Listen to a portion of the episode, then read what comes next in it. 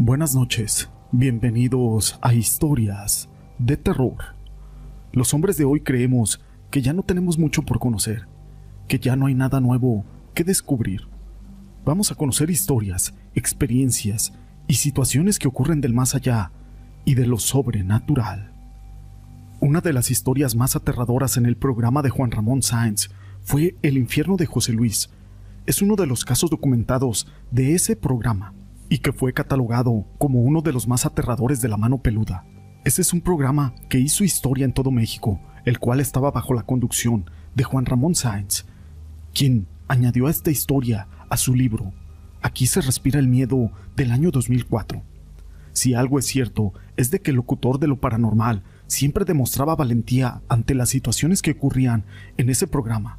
Sin embargo, Juan Ramón Sáenz categorizó este caso como uno de los más aterradores, pues el joven le habló del infierno que vivió cuando era un niño con su tío y su esposa, quienes formaban parte de un culto satánico.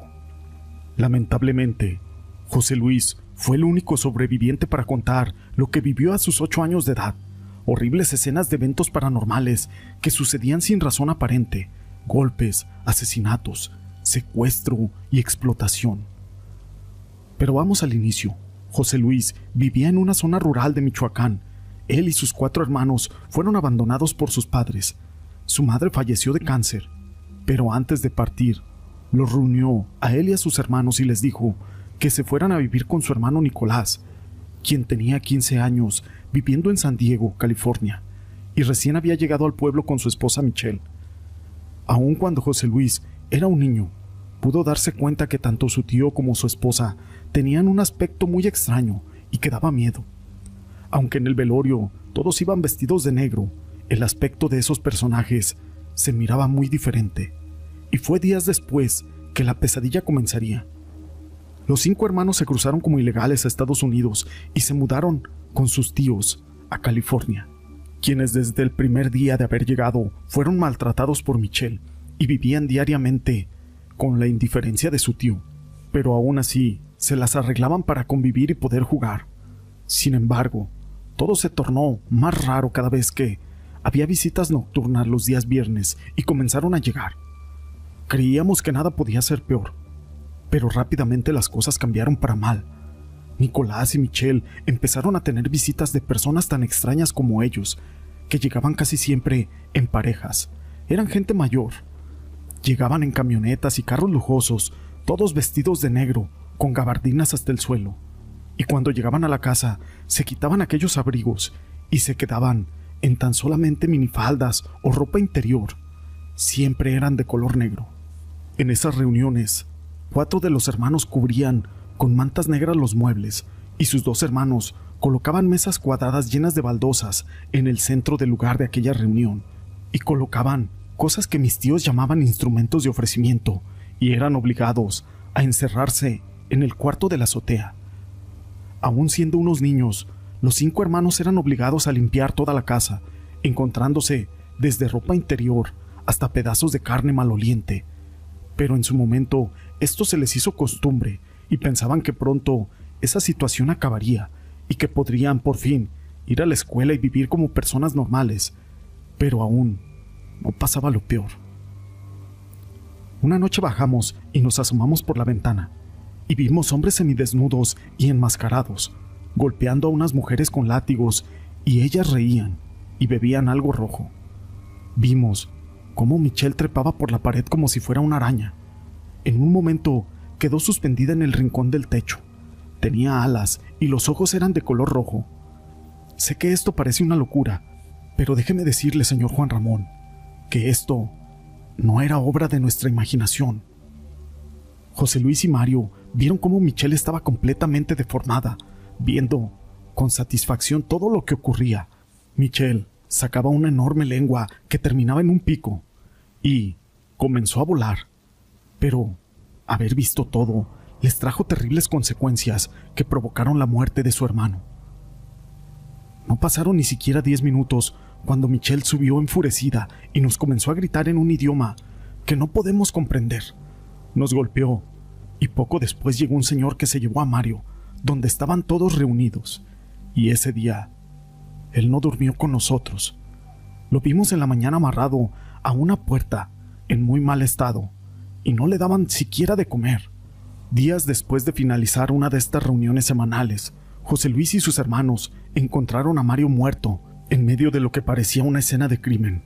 Ellos fueron obligados a limpiar, pero no solo eso.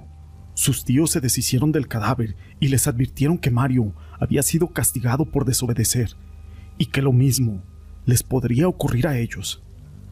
A partir de allí, los cuatro hermanos que quedaban comenzaron a estar en aquellas reuniones, cumpliendo bajo amenazas todas las peticiones de sus invitados y de sus tíos. Los vestían con túnicas y miraban sangrientos y vulgares rituales que ellos hacían, en donde había toda clase de actividad paranormal, inimaginable. Había de todo, posesiones, sombras, cosas que se escuchaban de la nada, y, cada vez que pasaba algo así, los demás celebraban, siendo obligados también a beber sangre y comer carne cruda, que ofrecían en una especie de ritual. Mi tía mandaba. Aparecía con una capa negra y todos se hincaban. Se quitaba la capa y comenzaba a volar. Tenía alas de color negro. Su rostro se transformaba y ocurría lo mismo que sucedió la primera vez que los vimos. Había un olor horroroso, apodrido. Tan solo de recordarlo me dan náuseas. Pero todo esto comenzó a trastornar a dos de mis hermanos. En su afán de escapar, en una salida al supermercado con sus tíos, la hermana mayor de José Luis pidió ayuda a un policía a gritos, y Michelle se enfureció y la llevaron a un cuarto al llegar a la casa, donde fue golpeada por Nicolás y se escuchó un grito horroroso junto a un disparo. Y cuando fueron a ver a Eva, la joven estaba en una escena desgarradora y sin un dedo. Mis tíos esta vez encerraron a mi hermana en la alacena. Ella cuando estaba encerrada nos dijo que iba a fallecer y también nos dijo que huyéramos de ahí. Así que comenzamos a crear un plan. Pero ella murió. Fuimos nuevamente obligados a limpiar aquella escena del crimen. Pero entre tantos rituales satánicos, mi hermano Carlos se unió por voluntad a ese tipo de reuniones, convirtiéndose en un ser malvado, al igual que mis tíos. Ya no nos hablaba ni a Ángela ni a mí, Aparte, él gozaba de privilegios. Según el relato, Carlos cambió tanto que comenzó a maltratar a sus hermanos y en un momento José Luis y Ángela pensaron en acercarse a esos rituales y comenzar a ser como su hermano, pues para ellos ya era normal vivir entre invocaciones y rituales satánicos. Sin embargo, recordaron cómo su mamá les enseñó a orar y pidiéndole a Dios que los dejara escapar de ese tipo de fiestas que para él eran sangrientas y asquerosas. Harta de todo eso, Ángela intentó suicidarse y José Luis la detuvo, prometiéndole que al día siguiente la sacaría de ahí. Al día siguiente sería domingo. Ese día mis tíos salían de casa. Fue entonces que dos de los tres hermanos que quedaban vivos cavaron en el jardín para deshacerse de otra escena del crimen, sin poder escapar. Ellos siguieron intentando, y al día siguiente sin pensarlo, hicieron una maniobra que sería de mucha ayuda. Los lunes pasaba la basura en la mañana y el camión se estacionaba al final de la calle, así que se nos ocurrió llenar unas bolsas con periódicos y ropa y las escondimos en el patio. Mi hermana sacaba la basura, así que abrió y sacó aquellas bolsas que tenían basura. Y Ángela y yo tomamos nuestras bolsas. Así esperamos a que mi hermano se adelantara y después de él caminamos. Estábamos seguros de que nos atraparían.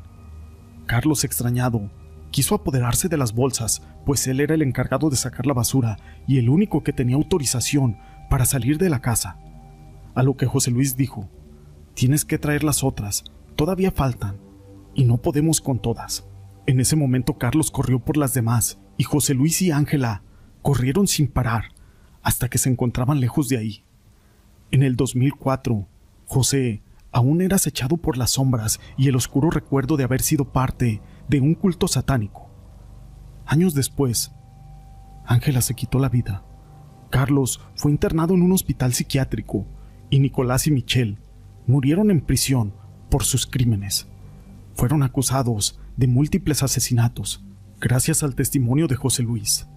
Esta historia es real y está plasmada en el libro Aquí se respira el miedo, del año 2004 del señor Juan Ramón Sáenz, que en paz descanse. Esta historia la quise compartir con ustedes, Si les ha gustado, déjenme su pulgar arriba. No olviden en dejar sus comentarios. Y gracias por ser parte de este canal.